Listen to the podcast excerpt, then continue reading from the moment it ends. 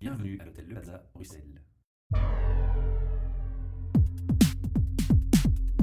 Podcast. Bienvenue pour un nouvel enregistrement de nos podcasts depuis l'hôtel Le Plaza Bruxelles qui, comme chaque mois, nous accueille. Ce soir, j'ai l'honneur d'avoir devant moi Cathy Van Limp qui m'a été euh, recommandée par une personne qui est déjà euh, passée à notre micro pour Acros Solutions, Amélie Allemand. Oui, qu'on bonsoir. remercie au passage. voilà. Alors, Cathy, euh, je suis allé voir sur euh, le site un peu curieux, parce qu'on ne prépare jamais les interviews, on aime bien le spontané et l'improvisation.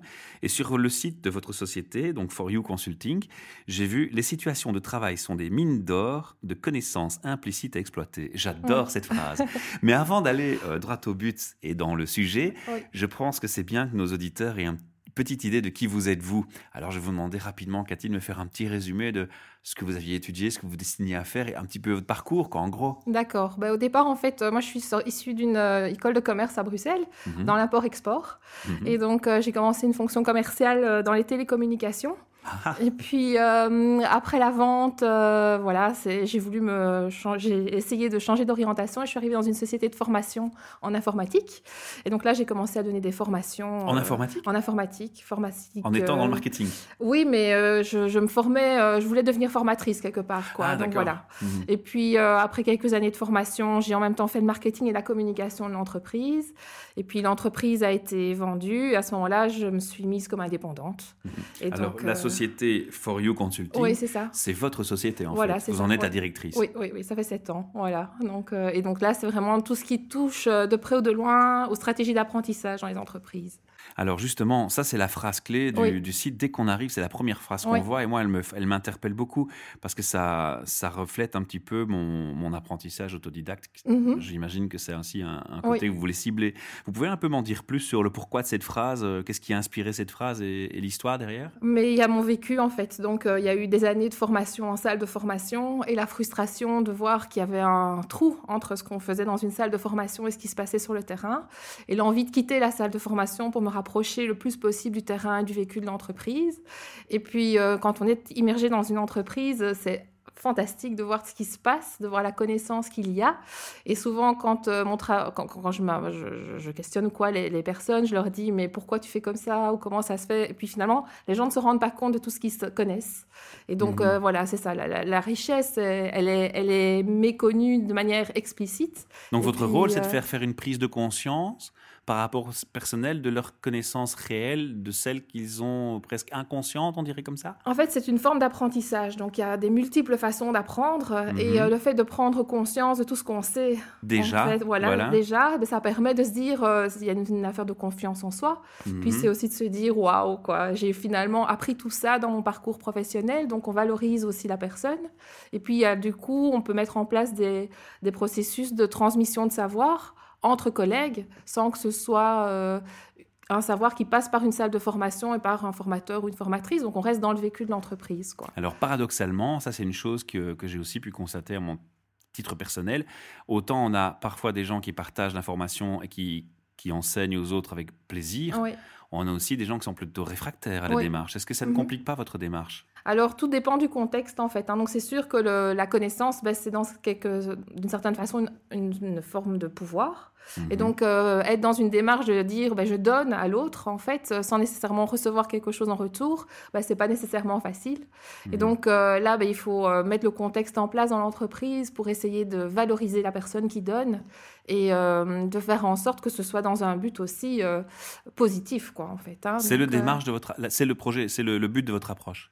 dans cer- certains contextes d'entreprise, oui, c'est ça. C'est de se dire, euh, donnons, essayons de progresser ensemble. L'idée étant aussi derrière que toute l'entreprise va évoluer, en fait, grâce au partage de connaissances, quoi. Alors là, vous avez fait un constat, vous créez une société. Oui. Vous avez fait aussi des formations sur le coaching ou des choses qui sont plus spécifiques pour préparer le, le terrain et avancer avec une approche plus peut-être perçue cohérente par rapport à une entreprise qui, qui s'intéresse à ce que vous faites? Donc en fait, il y a, hum, au niveau de l'apprentissage, euh, il y a différentes approches qui sont possibles. Donc moi, je me suis assez fort intéressée à tout ce qui était apprentissage réflexif. Et donc c'est vraiment les techniques pour euh, prendre conscience de ce que l'on connaît, de ce que l'on sait. Donc euh, voilà, ça c'est des types de démarches que je mets en place. Hum, À côté C'est assez ça, spécifique. oui, c'est ça, ce sont des niches. Mais maintenant, avec ben, les- la pyramide des âges qui fait qu'il y a beaucoup, enfin toute la problématique des seniors et tout, ben, en fait, voilà, c'est une niche, mais qui s'élargit finalement, parce que toutes les entreprises qui, qui voient leur personnel, enfin, la rétention des talents dans l'entreprise, c'est un enjeu. Et donc, c'est une façon, en fait, de, de, valoriser aussi les personnes qui sont dans l'entreprise. Euh, c'est une façon aussi de l'entreprise, pour l'entreprise, de, de, garder en elle son ADN, en fait. Hein. Donc, euh, c'est sur ce, cet aspect qui est basé votre business model bah, Le business model, euh, je ne sais pas si c'est vraiment le business model de l'entreprise, c'est une partie des choses que je peux proposer. Mmh, d'accord, c'est beaucoup plus large. Oui, voilà. Alors justement, moi je suis une entreprise et Je, suis interpellé par la phrase sur votre site et je vous contacte et je veux en savoir plus. Comment ça se passe concrètement? Qu'est-ce que vous proposez dans la pratique? Ben, dans la pratique, euh, je vais construire. Donc, euh, en fait, il n'y a jamais de formule toute faite. Hein, donc, euh, c'est d'abord une écoute alors du client. Oui, c'est ça. Et puis aussi, enfin moi, ce qui m'amuse, c'est vraiment de construire. Donc, en fonction de l'entreprise dans laquelle on est ou dans laquelle je vais, je vais regarder, on va analyser ensemble, on va analyser la situation et puis on va voir, ben, tiens, si on essaie ça, c'est un peu comme une formule qu'on va construire ensemble ou un, un, plat. On va regarder les différents ingrédients et on va regarder ce qui peut, ce qui peut fonctionner en sachant qu'on n'est jamais sûr, quoi. Donc, euh, parce que voilà.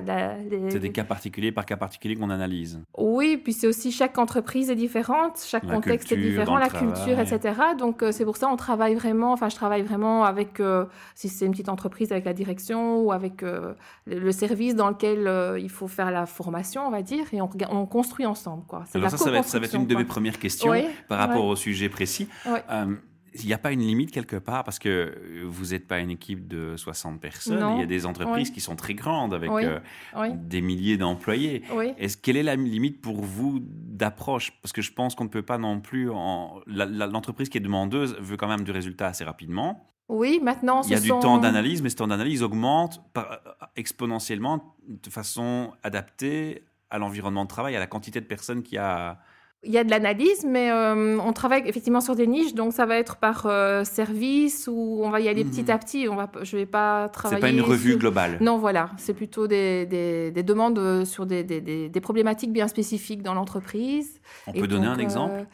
Euh, oui, donc bah, il y a une, une PME. On va pas non, hein, juste un exemple. Voilà, une PME qui fabrique des couettes et des oreillers. Et mhm. puis euh, bah, la problématique qui est là, c'est vraiment. Euh, donc ce sont des, des, dames euh, qui sont, travaillent sur des postes de travail, des piqueuses. Et donc c'est toute la problématique de, de, de, la transmission de savoir entre ces piqueuses. Et donc voilà, c'est regarder comment est-ce qu'elles travaillent et puis analyser, euh, elles sont trois, mais elles font toutes les trois quelque chose de différent. Et quelle est finalement la bonne méthode ou qu'est-ce qui va être le plus intéressant pour, euh, au niveau ergonomie, par exemple, ou au niveau, euh, au niveau dans certains cas, productivité, etc. Enfin voilà, on regarde un petit peu comment uniformiser tout ça. Et, Donc dans la pratique, finalement, je vous consulte, je, vous, élabore, enfin, je vous énonce mon, ma problématique, on a un échange ensemble, on fait un état des lieux, puis on prend un plan d'action, et c'est vous-même qui allez agir et venir au sein de l'équipe. Voilà, oui, oui, oui. Donc je, je m'immerge dans l'entreprise, voilà, oui, oui, oui, c'est ça. Oui, oui. Et ça, c'est très gai parce que c'est euh, là que je rencontre les gens, vraiment, en fait. Il y a une partie business analyst qui, qui Oui, c'est ça, mais bon, moi, c'est vraiment, c'est le fait de rencontrer les gens, moi, je trouve ça vraiment passionnant, quoi. Et puis quand euh, je travaille avec euh, des, des, chantiers, des, des, ouvriers qui sont sur un chantier pour les problématiques de sécurité. C'est un tout autre milieu que les piqueuses euh, sur les machines à coudre. Et, mais finalement, c'est très riche de se rendre compte de ce qui se passe dans le vécu de l'entreprise. Quoi.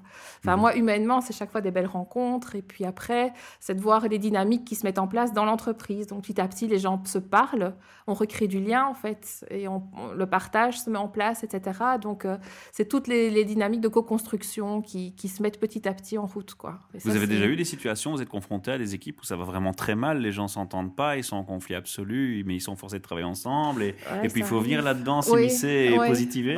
c'est déjà arrivé C'est difficile ça, c'est difficile, oui. En fait, c'est parce qu'il y a souvent beaucoup de peur aussi, ou de rancœur. Peur du changement. Oui, c'est ça. Donc là, bah, y a, du coup, là, il y a tout le volet gestion du changement qui vient se greffer là-dessus. Ça revient sur la notion d'âge aussi. Voilà, tout à fait. Parce que malheureusement, certaines personnes, par rapport à l'âge, ont peut-être plus de difficultés à changer leurs habitudes. Oui, oui, oui, oui, ça c'est inévitable. Hein. Les gens, euh, mais du coup, voilà, il faut communiquer, il faut euh, leur dire, mais euh, leur expliquer toujours en, transparence, quoi. Voilà, on fait ça parce qu'on est la situation dans l'entreprise, elle est comme ça. C'est une difficulté complémentaire quand la différence d'âge entre le public arrivant et le public qui est en, départ futur est, est grande ou ou c'est plus facile, par exemple, si vous avez des gens qui sont tous du même âge Ça arrive. Euh, il y a une différence par rapport à la, à la, notion de partage, hein, je parle. Donc, la, notion de vouloir bien partager sa connaissance, est-ce qu'elle est plus facile quand on est entre personnes du même âge? Ou est-ce que ça n'a pas d'importance? À partir du moment où on est prêt à partager, on partage quel que soit l'âge de la personne. Moi, je pense que c'est surtout la peur de ce qui va être fait après le partage, qui est un facteur déterminant plus qu'une question d'âge en tant que tel. Perdre son assise par rapport à son poste, des choses comme ça. Voilà, oui, oui, oui. Ça, c'est souvent ça qui. Donc là, il faut rassurer, c'est souvent ça. La crainte, elle est là. C'est le, le fait, oui, ok, je partage, et puis après, qu'est-ce qu'on fait de moi? Donc, euh, parce que je savais tout ça, et hop, c'est parti. Donc euh, voilà, c'est ça qui fait. Euh, souvent euh, les, craintes. Quoi. Il faut travailler là-dessus. Et là, l'implication du management est très importante pour expliquer la vision qui est derrière le projet. Quoi. Donc, euh, on travaille ensemble tout le temps, tout le temps. Donc, il y a une communication qui est préliminaire et puis vous commencez seulement à agir à ce moment-là. Oui, tout au long du projet aussi. Et le management, il vient avec moi sur le terrain, quoi, en fonction. Hein. C'est vraiment, on avance en transparence euh, ensemble. D'accord.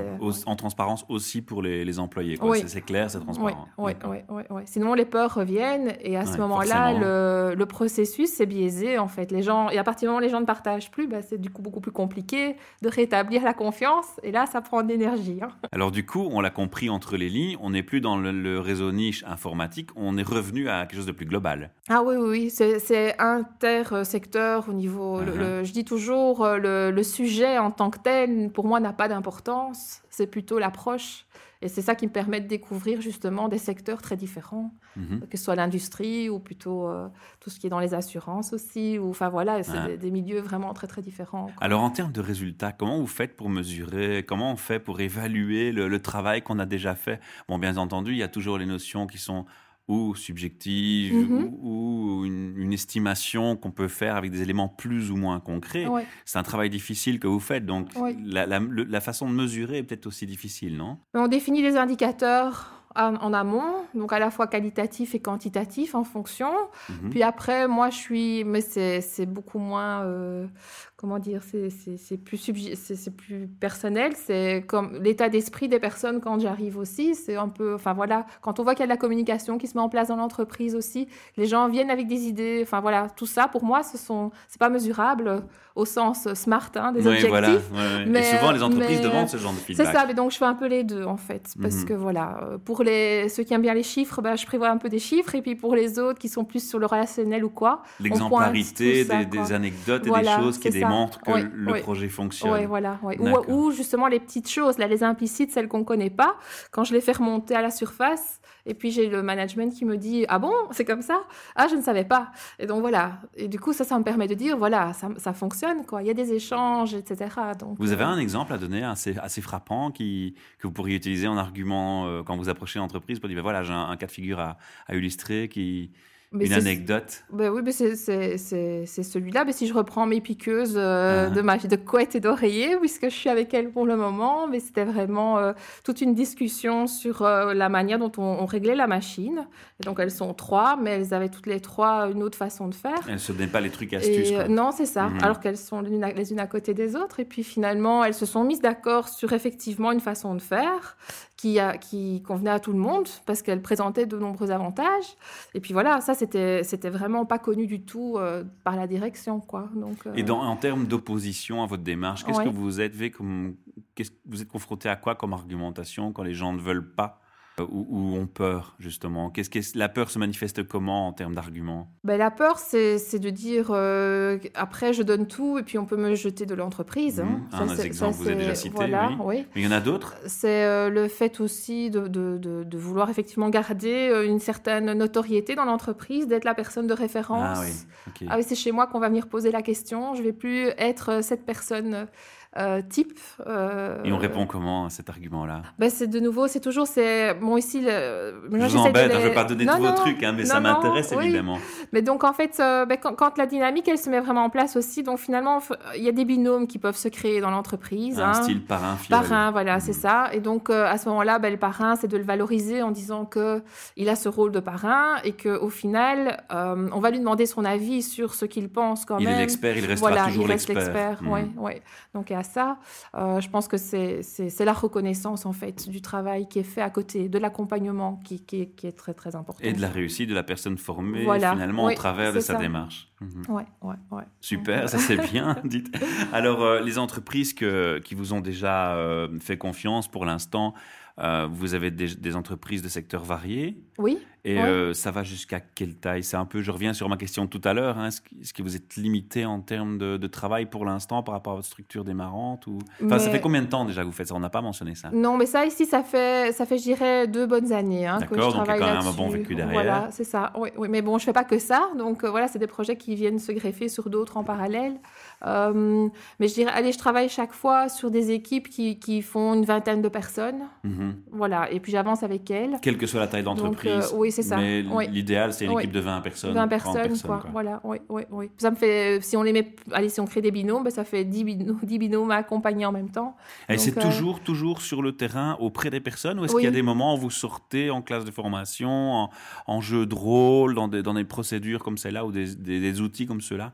C'est-à-dire que ça peut se compléter par une salle de formation mais c'est un autre type de démarche d'apprentissage. Donc euh, voilà, moi c'est ouvert, moi je suis multi, euh, multi-outils. Hein. Quand euh, il s'agit d'apprendre, il y a différentes façons de faire, mais je dirais le processus sur le terrain reste un processus vraiment d'accompagnement sur le lieu de travail. Est-ce qu'on inclut l'idée de se dire, bah tiens, Là, on départ sur un scénario qui est plus difficile. On va peut-être faire un team event, rapprocher les gens, leur faire gagner la confiance entre eux avant d'attaquer la problématique oui, oui, réellement. oui, oui, tout à fait. Et donc, au niveau, déjà avant le démarrage, je fais d'office une réunion avec euh, toutes les personnes qui sont concernées où on explique tout et on mange un petit bout ensemble. Enfin, on crée. Le thermomètre est placé. Oui, tout à fait. Voilà, Et, régulièrement, ben, ils sont au courant de l'évolution de manière transparente. Enfin, il y a, y a, des panneaux. Enfin, ça, c'est mon background aussi de marketing communication. Donc, euh, vous utilisez tous vos atouts. Ah, vos compétences dans ce sens. C'est un mélange. On se doute bien. C'est un mélange. Et donc, du coup, voilà, euh, j'encourage toujours le, feedback et tout, qui viennent voir ce qui se passe dans leur entreprise.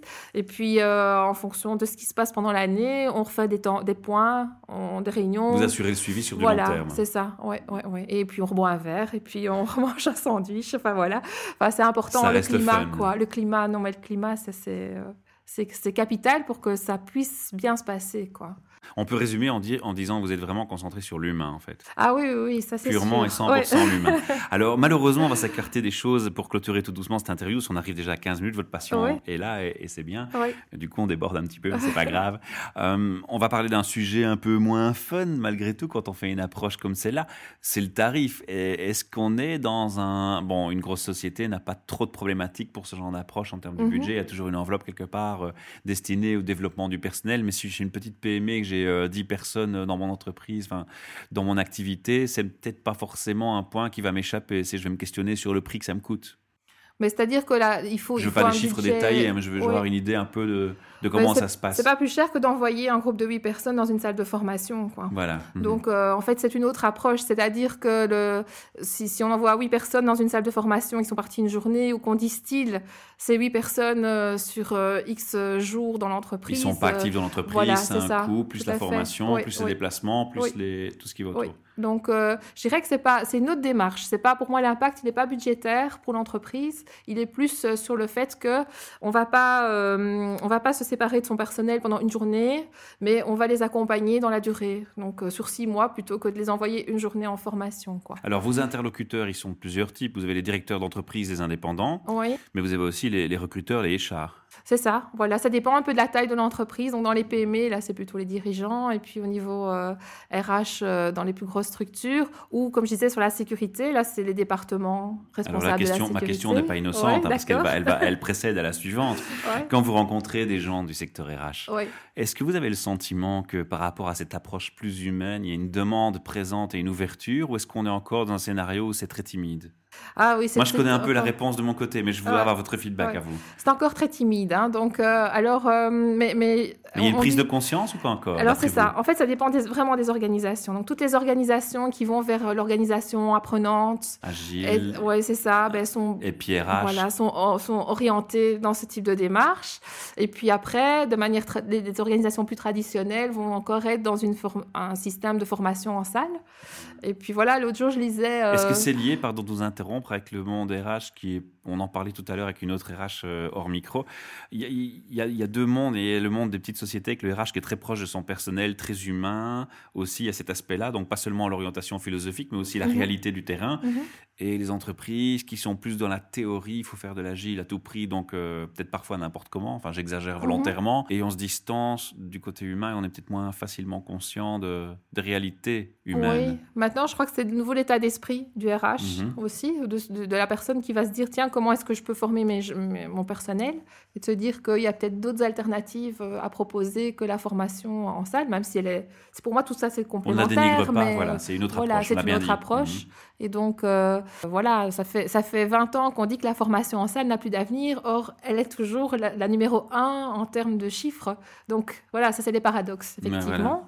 Mais je pense que les Enfin, ce qu'il y a aussi, c'est que les mentalités, petit à petit, elles peuvent changer. Voilà, enfin, voilà on, tout revient, ça, on revient à ma question initiale. C'est timide, mais ça change mais malgré ça change, tout. Voilà, oui, oui. Et puis il y a des secteurs où c'est plus porteur. Et puis voilà, je pense que c'est. Euh, Comme mais justement, là où il y a de la sécurité, là où il y a euh, des enjeux quand même très humains aussi, enfin voilà. Qui, la conscience se fait plus rapidement. Oui, où ils se rendent compte qu'il faut une autre approche. Quoi. mais il faut rester optimiste. Hein. Il, y a, il y a plein de, plein de choses à faire. en tout cas, vous avez plein de travail devant vous qui vous attend, ça c'est une certitude. Alors, on n'aura malheureusement pas, euh, Cathy, j'ai dit, on, on, essaie de faire des podcasts pas trop longs pour nos auditeurs, donc c'est très long et très court en même temps. On n'aura pas le très long pour écouter si on dépasse un certain temps, mais très court parce qu'on ne sait pas tout aborder et j'ai encore plein de questions pour vous. Ce qu'on va peut-être proposer aux éditeurs, c'est de se rendre sur l'adresse internet de votre site. Je, trouve, je pense qu'ils trouveront un complément d'information. Voilà, oui. Et si pas, ils vous contactent. Oui, voilà, directement mhm. par mail ou Alors, téléphone. l'adresse du site internet, je vais la donner, c'est www.4 en chiffres, oui. youconsulting.be en anglais. Voilà, oui. Tout à fait. Mille merci de nous avoir accordé votre temps, votre patience et votre partager votre passion. Bah, avec plaisir. Et puis euh, merci de confirmer euh, des, des, tendances qui sont déjà bien existantes et qu'on encourage. Voilà. à bientôt. Merci. Au revoir, Cathy.